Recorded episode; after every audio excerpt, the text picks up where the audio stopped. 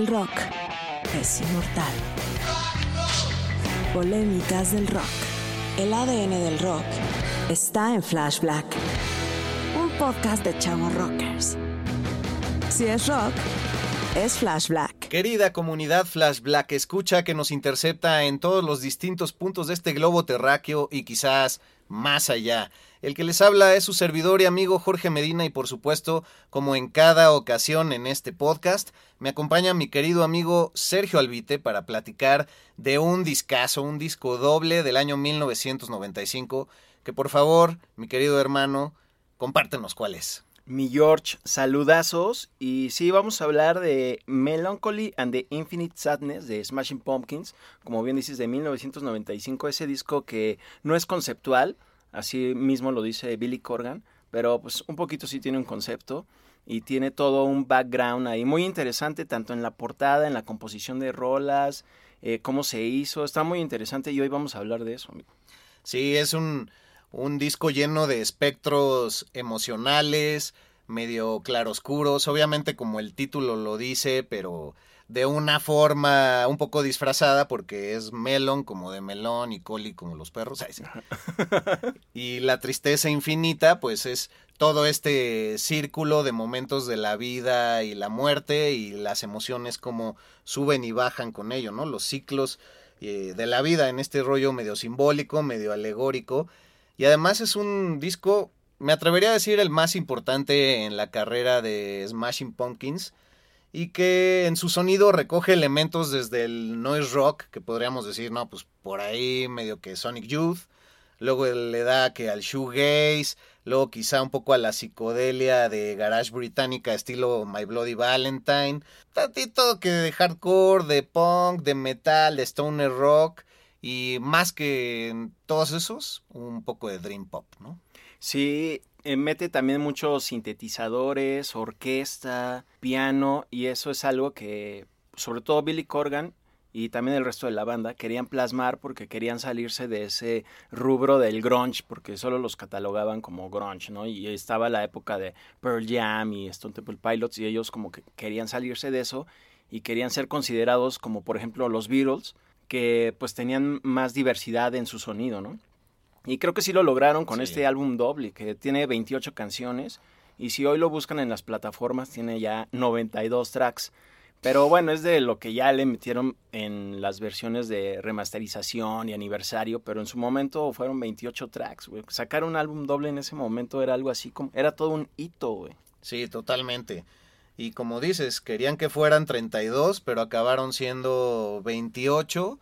Y ya en la versión deluxe que sacaron en 2012, pues sí, ya suman estas noventa y tantas. Es muy interesante porque además de lo que decías, que le entran como a los sintetizadores y le meten cuerdas, pues acaban incluso tocando hasta saleros y tijeras, como en la canción de Cupid the Lock y es también un medio new wave mezclado con, no sé si usar el término, pero ya mencionábamos Dream Pop, pues quizá pop metal es uno de los géneros que salió ahí a, relucir y además todas las piezas de guitarra están afinadas en un semitono abajo para sonar más graves y un poco más oscuras, justamente melancólicas como señala el título del disco, y la mayoría de guitarras están como se le llama overdubbed, y superpuestas en capas, porque incluso es de las primeras veces en que empiezan a usar el Pro Tools.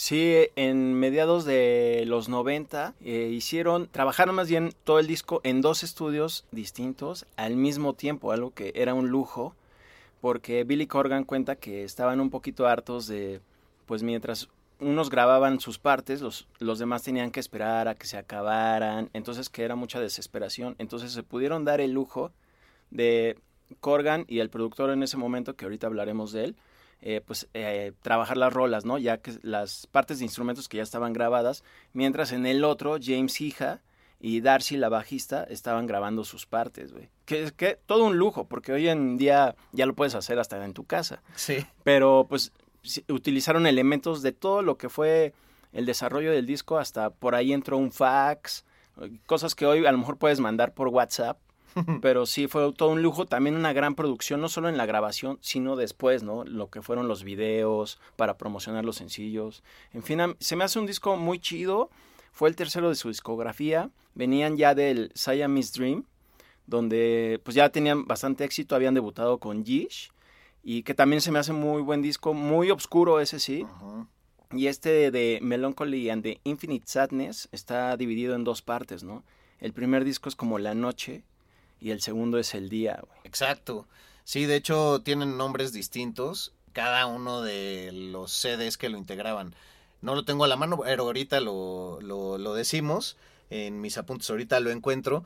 Y bien decías, grabado en dos estudios distintos, con dos productores distintos, dos productores que coincidían en haber trabajado con bandas como The Pitch Mode y como Nine Inch Nails, a uno lo mencionamos eh, bastante en el de Downward Spiral, que fue el que trabajó ahí con Trent Reznor, y también muy importante aparte de estos dos estudios, pues que se grabaron mucho en sus cuartos de ensayo primero. Entonces eso logró un poco de lo que lograban reflejar en vivo en sus toquines ya con bastante trascendencia. Y bueno, sí acabó siendo un disco que está incluido en las mejores listas de todos los tiempos del rock de los 90 y que también Billy Corgan ha declarado que quería que fuera como el nuevo The Wall de Pink Floyd para la generación X de los 90. Así tiene varios títulos y también dicen que suelta un poco la rienda porque en los otros discos era muy perfeccionista, casi casi él grabó todos los instrumentos. En la primera etapa de los Smashing dicen que él tocaba el bajo, además, o sea, estaba muy clavado ahí, luego es que entra Darcy, pero a la hora de grabar decía, a ver, hazte, para allá, hija. O sea, no de hija de la sobrina, sino de a James, hija. Y, y, pues grababa todas las capas, pero pero sé que quieres agregar algo por ahí. Eh, sí, que precisamente ellos querían llevar ese sonido en vivo, como muchas bandas lo quieren hacer, al disco, ¿no? Que según ellos no lo habían podido transmitir. Y Billy Corgan, pues aquí, si bien dices, pues se relaja y como que James Hija tiene mucha libertad de aportar en los arreglos, también Darcy, Jimmy Chamberlain, el baterista, a quien luego no se le da mucho crédito. Bueno, en la investigación que hicieron como que no lo mencionan mucho, pero él también estuvo ahí, una gran ejecución en la batería. Y afortunadamente todos participaron en los arreglos, en la composición. Hija también eh, cantó en, un, en uno de los tracks. Y en el track que cierra el álbum por completo cantan los cuatro integrantes, que está súper interesante, que no se había dado, antes con Smashing Pumpkins.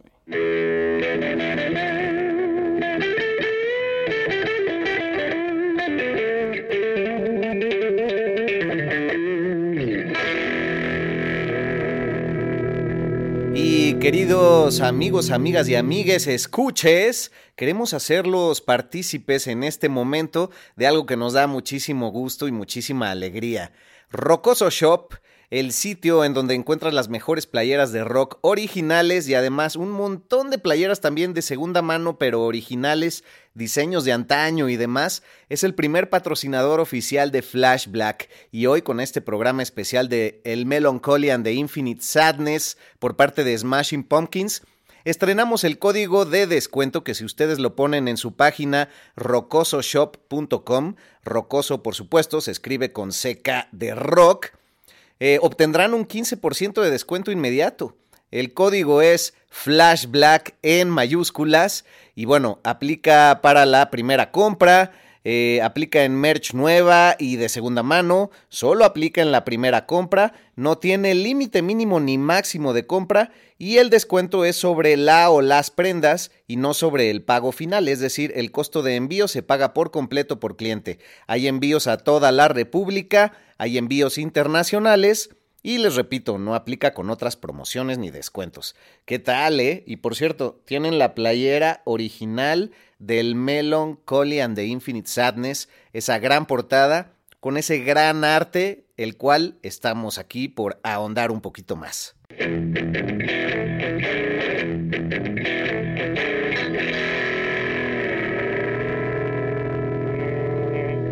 ver este para allá, hija.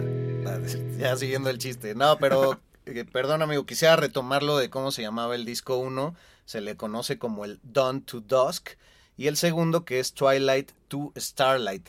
Y ya para la versión deluxe se transforma en cinco discos, serían cinco entregas. Díganos ustedes por ahí si, si tienen esta joya del deluxe del 2012, estaría increíble. Pero si lo tienen en vinilo y con todo el artwork, ¿no? El arte de la portada y demás, que ahorita vamos a entrar en detalles de, de quién lo hizo y, y, las técnicas que usó, porque también uno lo da muy por sentado. Y creo que antes de empezar a grabar, comentábamos entre nosotros cosas eh, muy interesantes. Ay, sí, porque pues, nuestra plática siempre es así, ¿no? Profundo, interesante, elocuente. No, pero era alrededor de que en su momento cuando salió nos tocó estar morros, ¿no? Todavía como secundaria, prepa. Ajá. Y era un disco al que no le prestabas mucha atención, de que era doble y de que tenía todos estos pasajes. Y entonces uno se quedaba con Tonight, Tonight, 1979 sobre todo, yo creo que esa nos marcó mucho. Zero, pero ya con el tiempo fue que uno le cayó ese 20 de, no, güey, es una obra de arte, hay que escucharlo de principio a fin con todas sus capas. Creo que cuando yo lo empecé a apreciar más fue eh, durante mis 30, porque como bien dices, yo me acuerdo que cuando salió me lo fui a comprar en ese entonces a las tiendas de discos que había en la en el DF, a Mix Up, me acuerdo que estaba entre los primeros discos de popularidad. Lo compré y sí, en efecto solo me quedé con Tonight Tonight, por lo que había visto yo en MTV en ese momento, 1979.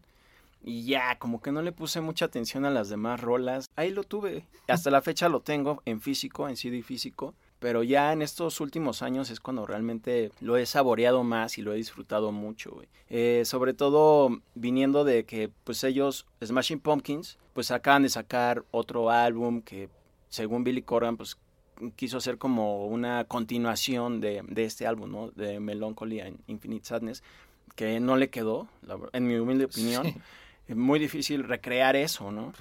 Pero bueno, es un álbum que debutó en el primer lugar del Billboard 200 y hasta la fecha es el único que llegó a ese lugar de Smashing Pumpkins. También este en su primera semana vendió 246.500 copias y llegó después a ser certificado como disco de diamante que en ese momento era haber vendido 10 millones de copias. Y ya con los años, hasta donde llegan las cifras, vendió 16 millones y sí, como dices, disco diamante, pero también nueve discos platino, que rompieron unos pinches Sí, aparte.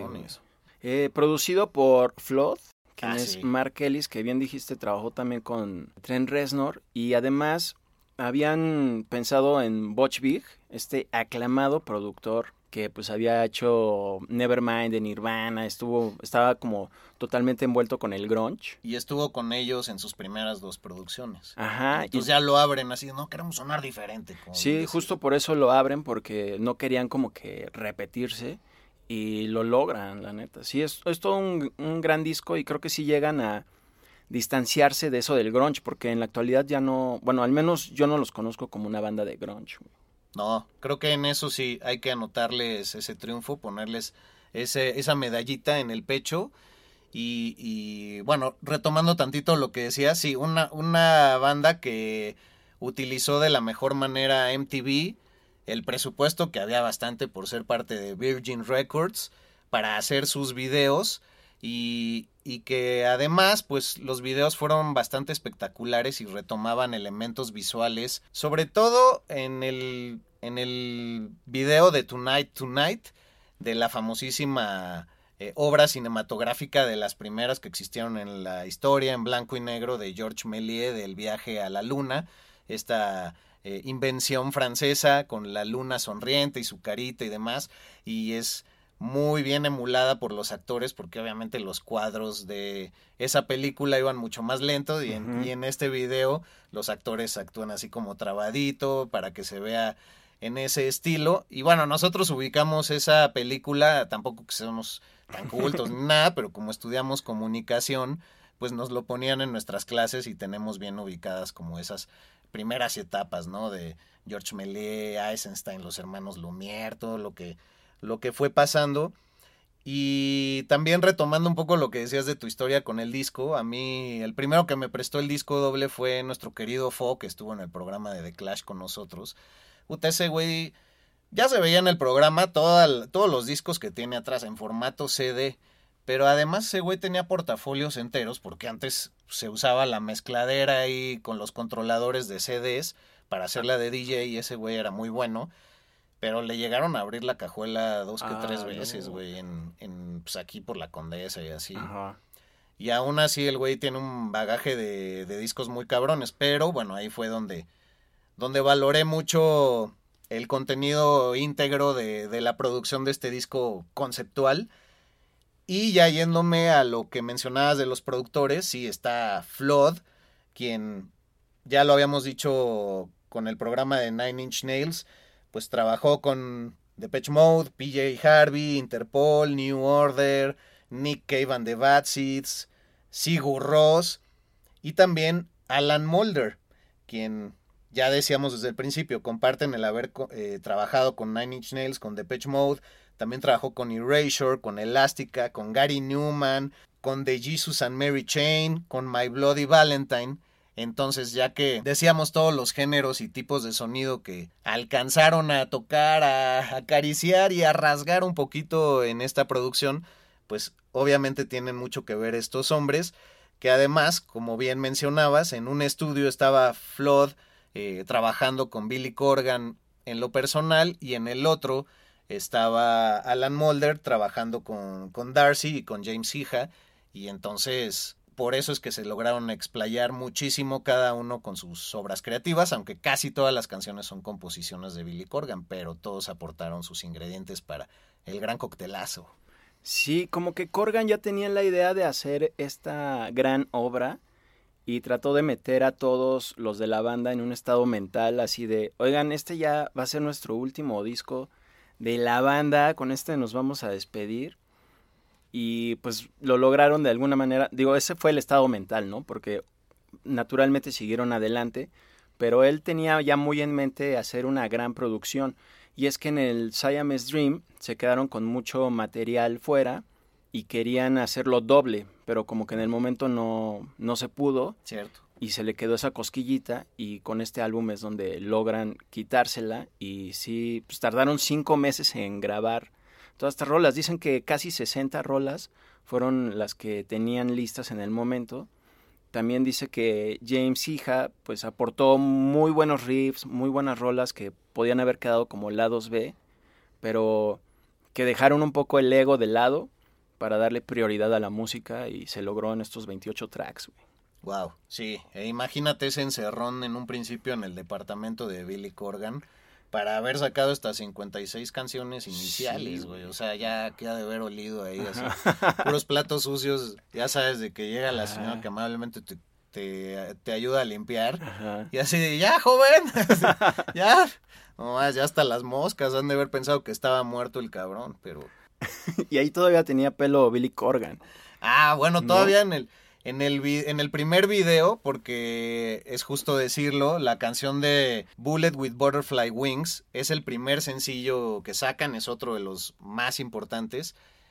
Y ahí sale por primera vez con esta playera de manga larga negra eh, que dice Zero y en ese video, que es de los más oscuros de los que sacan, todavía sale con pelo. Pero después agarra este look de la época victoriana, con elementos también medio isabelinos y demás, y ya es que se afeita la cabeza totalmente y que empiezan como a retomar todos estos elementos de, de antigüedades estéticas.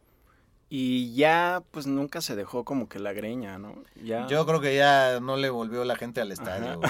sí, puede ser. Pero era un look, pues de los primeros, ¿no? Más este más reconocibles, porque obvio ya lo hemos dicho, Rob Halford fue como de los primeros, pero siempre manejó la barbita, ¿no? Y este güey sí era como casi todo rapado.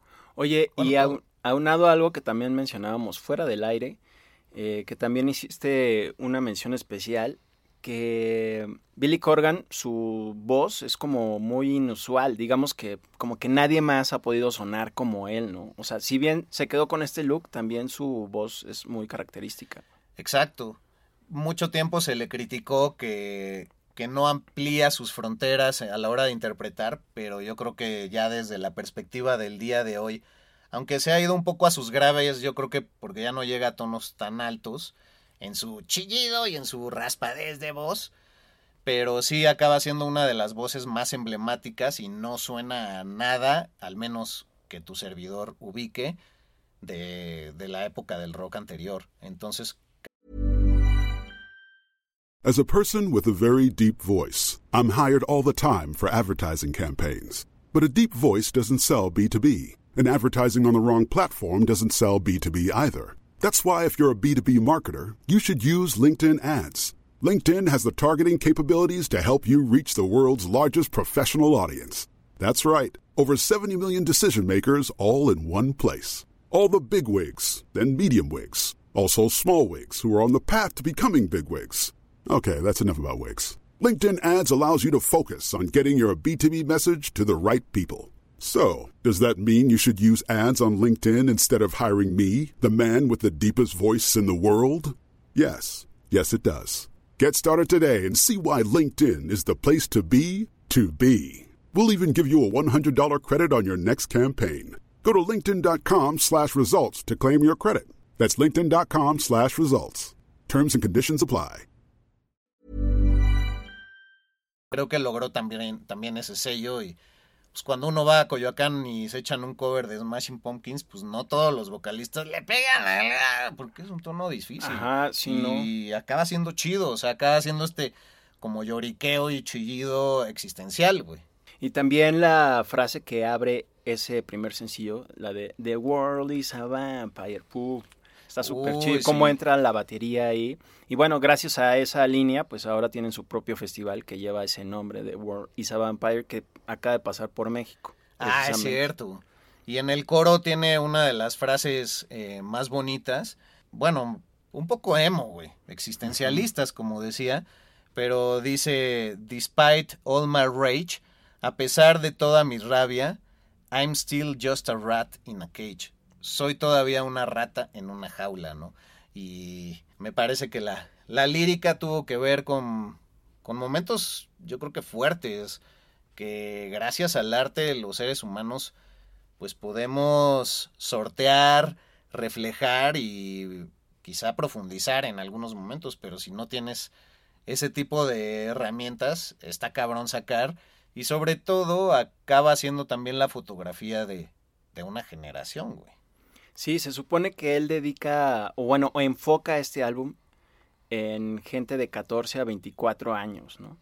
Eh, también sumándome a lo que acabas de decir de Billy Corgan y sus letras, en la canción de Tonight Tonight, él como que habla un poquito también sobre el abuso que sufrió como, como en la niñez, en su niñez. Y también eh, ya pues sumándole también a esa rola, eh, dice que es un homenaje a la banda Cheap Trick, que precisamente es como de rock pop de finales de los 70, principios de los 80. Y sí, comparando a mí, me suena un poquito la vibra la canción Dream Police de Cheap Trick. Ah. Pero bueno, son pequeñas cositas que tiene este álbum que si las sumas, pues es una superproducción. No por nada la comparó con The Wall, güey. Sí, y, cuando salió este primer sencillo, eh, siempre se me va el Bullet with Butterfly Wings, pues entró en el top 1 directito, güey, al Billboard. Entonces, también en todos los libros está como uno de los mejores álbumes de la historia, de los discos que hay que escuchar antes de morir, de la Rolling Stone. Y, y está bien chido que sigan girando.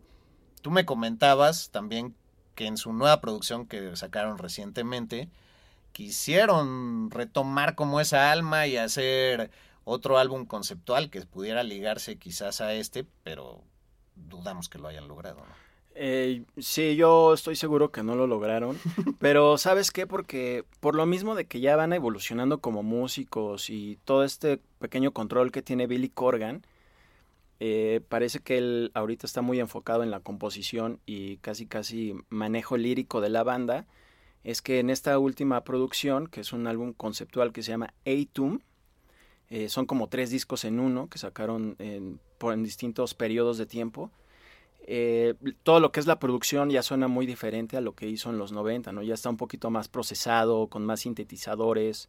Entonces, pues es, yo creo que por época y por edad de lo que hicieron en los 90 y lo que estaban viviendo en ese momento no se equipara a lo que ya son hoy en día.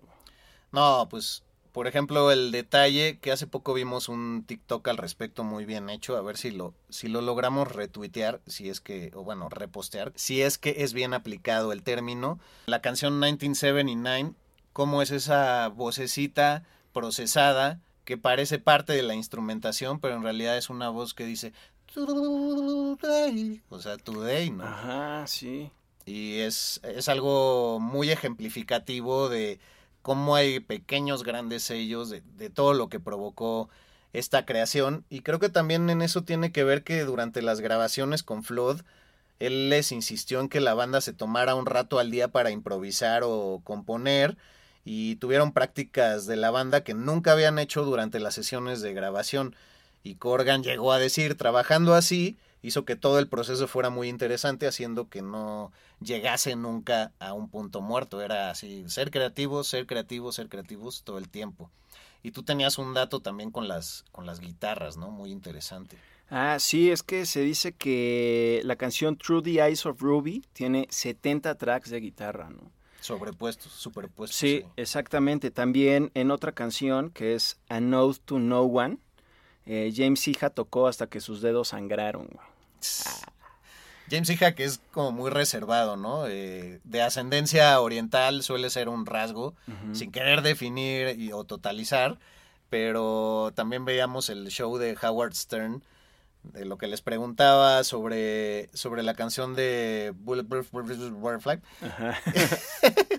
y, y, cuando a él le preguntaban a, hija, pues como que era así de, no, pues la verdad no me acuerdo cómo llegamos a este sí. Y entonces que Howard Stern sí le llega a decir, oye, pues como que no te acuerdas de nada, ¿no? Casi, casi como, ¿para qué veniste? Pero, pero hay, hay historias que se resignifican con, con el tiempo y la letra de esta canción, también decía Billy Corgan ahí, pues parece ser que esta rabia de la que hablábamos, que aquí se libera, no acaba siendo más que una rata eh, envuelta en una reja, atrapada, como lo reflejan las redes sociales hoy en día, que obviamente en ese momento pues, no existían. Güey. Oye, y retomando sobre Jimmy Chamberlain, pues yo soy fan de él por, por que es baterista. Es alguien que ahorita ya está convertido en un musicazo, ya le entra también al jazz y todo eso, y era algo que ya había estudiado, ¿no? Y en esta producción, sobre todo en Tonight Tonight, o sea, esa batería de sobre el coro es una que destaca mucho, no solo por la ejecución, sino también en cómo se armoniza con la voz y las guitarras, la orquesta también, y bueno, hay muchos, muchos otros tracks donde también enfatizo su ejecución, como es la de Zero, ¿no? Uh -huh. eh, la de Jelly Belly, que es como el tercer track, es como, ese sí es como súper alternativo, muy grunge. Uh -huh. Y pues Jimmy Chamberlain, ojalá lo puedan checar en, pues en algunos videos que tiene por ahí, porque no, en toda la investigación que hice sobre esta producción, como que no lo mencionan mucho, hablan mucho de James Hija y Corgan, pero Jimmy Chamberlain no. Sí, tienes razón. Y además, porque ya durante las giras de este disco lo corrieron de la banda, porque tenían un tecladista que se llamaba Jonathan Melvin y él lamentablemente murió de una sobredosis de heroína durante las giras. Él era hermano de unas chicas, dos, que tocaban junto con Prince en su banda llamada The Revolution en ese momento y giraban con él. Y, y bueno, eso es como dato curioso paralelo, pero él muere de esta sobredosis y también Jimmy Chamberlain tiene este problema de que es arrestado por posesión de drogas, pero también tuvo una sobredosis de la cual se salvó, es despedido de la banda por algunos años, pero lo vuelven a integrar a finales de los 90, creo que en el 99.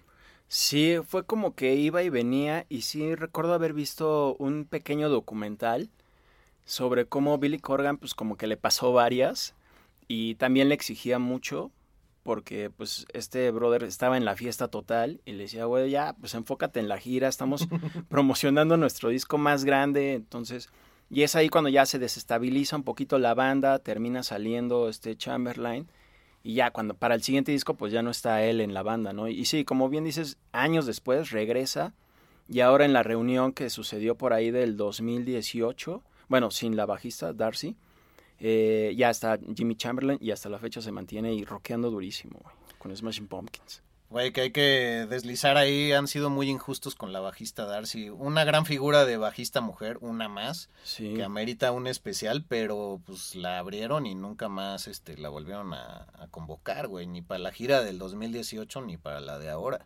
Sí, parece que haya, hay algún una bronca entre Billy Corgan y ella.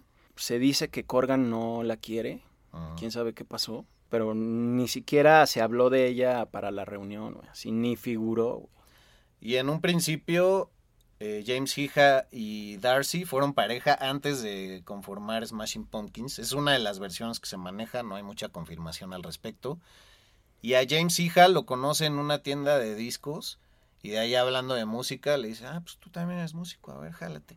Y a Darcy la, la acaba conociendo Billy Corgan afuera de, de un club, de lo que dirían los rucos una discoteca Ajá, o un sí. antro, y también de ahí la invita a colaborar, pero pues sí se ve que Billy Corgan debe ser un tipo con un ego particular y bueno, con, con un desenvolvimiento social particular también. Sí, y que seguramente se refleja en, pues, en la letra de los discos, digo, Sí. del disco. Eh, también muchos críticos, cuando salió este álbum, como que dijeron, la música está increíble, es espléndida, las letras no, güey. Ah. Pero bueno, eso fueron opiniones aisladas. En general tuvo muy buenas críticas el disco y Billy Corgan pues sí se manifestó chido con las líricas, opino. Oye, ¿y te parece que sumado a todo esto, porque sí, es un disco redondo, las líricas, como decía, se siguen resignificando y así, pero güey, el arte del disco es una pinche maravilla. En su momento invitan a un artista, un ilustrador que estaba especializado en collage de Pittsburgh, pero que vivía en Wisconsin, a trabajar con ellos. Se llama John Craig. Y bueno, toda esta vestimenta y apariencia victoriana que ya decíamos que en los videos eh, sale bastante. Lo más memorable del disco viene también a partir de su grandísima portada, que pocos saben, pero es un collage. ¿Me permites leerte un poco de la historia al respecto? Por favor, amigo.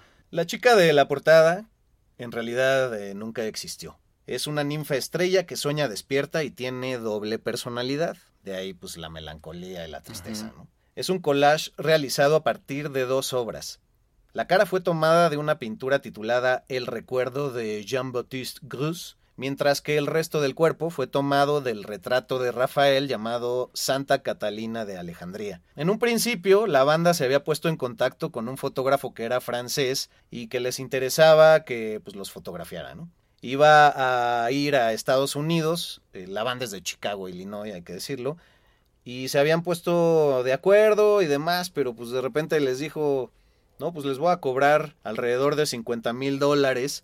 Los Pumpkins querían estar disfrazados y sería una foto bastante elaborada para la portada. Y pues cuando les dijo el precio, ahora sí que como nos la aplican a todos, ¿no? Ay, con ese presupuesto, no, hombre, pues si no hay inflación ni el dólar está este, yéndose para arriba. Le dijo, ahorita regreso. Ahora regreso. Y entonces, así pues me lo sacaron. No reveló quién era el francés, pero dice, en ese momento, Billy ya tenía tratos conmigo, dice John Craig, parecía feliz con las ilustraciones del folleto, y pues dije, pues el que no pregunta no gana, ¿no? Y le dijo, ¿por qué no me das una oportunidad con la portada? Hablaron sobre eso, muy cagado, muy noventero. Se enviaron algunos faxes más al respecto. Y revisó por su parte Craig muchos libros de la época que tenía y le mostró algunos ejemplos de pinturas de otras personas que se relacionaban con la idea celestial que Billy Corgan estaba buscando.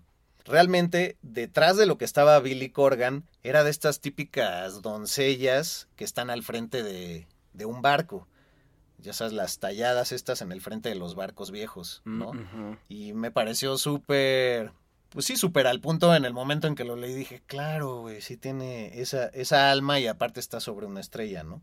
Entonces, bueno, ya al comunicarse con Corgan sobre qué elementos visuales podrían dar vida a, a la enorme ambición de este disco, él como artista de collage había pasado la mayor parte de su carrera haciendo encargos editoriales para revistas Y aquí trabajó a partir de las notas garabateadas y los bocetos toscos que Corgan le había dado, la mayoría de los cuales llegaron por fax y en blanco y negro, ¿no? Obviamente.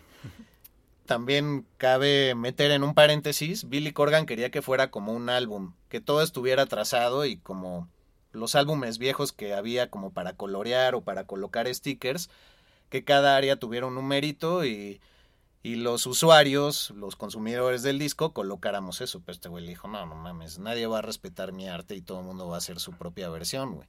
Sí, de por sí ya es un collage. Entonces, bueno, siguieron ahí ensamblando papeles de trozos efímeros, pero al final no acaba pareciendo un collage, güey, esta, esta portada. Y al mismo tiempo, pues trabajaron con Frank Olinsky, quien era un diseñador de Nueva York y fue el primero que, que recomendó a John Craig. Y ya, así se armó el paquete, hicieron todo el trabajo tipográfico, todo el montaje de la pieza, que es una especie de especialidad, y como decía, lo acabó recomendando. Perdón, ya para terminar, sé que ya me explayé, pero... No, está súper chido, amigo, por favor. Estoy, estoy ilustrado. Todo esto se hizo a mano con una copiadora a color. Y el artista tuvo mucha flexibilidad para modificar el color y ajustar el tamaño. El fondo es una imagen celestial que salió de una antigua enciclopedia infantil o algún tipo de libro de conocimientos. Y mientras buscaba el cuerpo y la cara de la señorita de la portada, también buscaba algo que lo llevara más allá de una figura de pie. Y tenía un anuncio de whisky que tenía unas bebidas flotando en las estrellas. Y si miramos de cerca la portada, se puede ver que inserta el cuerpo en la estrella y hay un pequeño labio. Era el tallo de un cóctel de esas bebidas. Y además tenía una litografía bonita y limpia de eso con muchos detalles de principios del siglo y ese rostro estaba sobre su mesa con muchísimas muestras más y bueno, una docena más o menos y ya fue de las que eligió Billy Corgan, güey. El booklet del álbum, eh, yo me acuerdo de haberlo sacado, bueno, cuando pues, comprábamos discos y los booklets y eso, lo desdoblabas y puedes ver todo el arte de ese mismo collage que acabas de describir, que está increíble. Y bueno, y es que en la portada pues sí solo sale la morra, ¿no? Ajá, una ampliación, digamos. Ajá, exacto, como una ampliación. Pero ahora en las plataformas de streaming ya como que sí ponen eh, todo el arte de todo este collage, güey. En algunas sí te encuentras todavía con la morra, que es la más característica y por la que veo tiene más historia que todo lo demás. Y también elementos de esta portada se utilizan en el álbum, digo, perdón, en el videoclip del track eh, Tonight Tonight, güey. Exacto. Eh, está súper chido toda esa hilación que tuvo Billy Corgan y cómo lo pensó. Y sí me mostraste algunos bosquejos del mismo Billy Corgan que le mandó al, al artista. Y pues sí tenía la idea muy definida, así casi casi con una chavita de palitos y rayitas, el pelito y la estrella. Y pues lo pudo plasmar muy bien este John Craig. Sí, qué manera de aprovechar una oportunidad y una filosofía con la que me identifico. Pues lo peor es no preguntar, así de, oye, ¿se puede armar esto? Ajá. ¿No? Como nosotros hicimos con nuestro eh, querido amigo Carlos, quien ahora es nuestro patrocinador y estamos dando sorpresas de eso en las playeras rockeras, ¿no? Sí. Y, oye, y también mencionar que, que por cierto tienes una playera también de la portada de este disco, acabo de recordar, güey. Ah, cierto. Sí, sí, sí. Y eh, dentro de los bosquejos, perdón, está bien padre que hay imágenes como de animales fumando de un juca, de una shisha, de un estadio con varias, varios rostros de niños victorianos. Ay, ustedes pónganle en Pinterest este artwork del Melancholy y salen cosas maravillosas. Entonces, algún coleccionista si nos quiere mandar algunas fotos bien iluminadas si se puede este, de esto, estaría poca madre. Y de hecho me acuerdo que en los CDs, eh, pues el del primer álbum es una luna y si no me equivoco el segundo es el sol, eh, casi, casi, que estoy seguro. Eh, la canción de Bullet with Butterfly Wings ganó un Grammy, tenían siete nominaciones en todo el álbum pero solo se llevaron uno por esta rola Best Hard Rock Performance. Sí, también estaba para el mejor álbum y no sé. Sí, también estaba ahí, también figuró en las nominaciones de los MTV Video Music Awards, que te acuerdas en ese momento, en los 90 era así, la gran premiación del, del mundo del rock, eh, que ahora pues ya no, ya no figura. Eh, y justo en una entrevista con Howard Stern, Billy Corgan dice que no esperaba ganar algo y que por eso su discurso al momento de aceptar el Grammy fue como muy pobre, como que estaba como agüitado y de repente, ah, sí, ganaron, ah, cámara. Pero bueno, pues ahí tienen el Grammy, güey. Sí, güey. Oye, pues por mi parte yo ya vacié el tintero. Me gustaría recordarle a la gente que hay más de una centena de episodios que pueden disfrutar, que le pongan seguir a nuestro programa donde sea que lo disfruten en audio o ya en video en algunas ocasiones en YouTube. Eh, comenten, compartan sobre todo. Oye, pues muchísimas gracias. Ya pues, teníamos un gran disco, un gran disco. Eh, sí, teníamos tiempo sin hacerlo en vivo, los dos presentes, y estuvo súper chido. Y gran disco, porque sí es uno que en los últimos años he disfrutado más. Y adoro mucho ese sonido como de repente como crudo de las guitarras, así como bien dijiste, todas bajoneadas, afinadas, para tener ese sonido pesado y también melancólicas. Y pues nada, pues aprecio mucho esa producción, güey. Sí, en las plataformas pueden encontrar la versión deluxe de ese disco, del anterior, el Siamese Dream, que también se ve de dónde empieza a venir esa raíz, pero nunca pensamos que podría llegar a eso. Y si ustedes abren el disco, los primeros dos que vienen ahí es tal cual la edición como salió en un principio. Tampoco crean que tienen que buscar en las 92 canciones cuáles eran las chidas. Entonces, pues muchísimas gracias. Espero tener algún día este disco en físico, en vinil. Y pues, ¿por qué no? Soñemos en grande, puede ser que alguien salga por ahí. Ah, pues, o que nos lo regalen. Nos lo envían, por favor. Pues gracias, amigos, y gracias, mi George. Un abrazo a todos, a todas las que nos escuchan, y seguimos aquí al pie del cañón en esta sexta temporada. El ADN del rock está en Flash Black.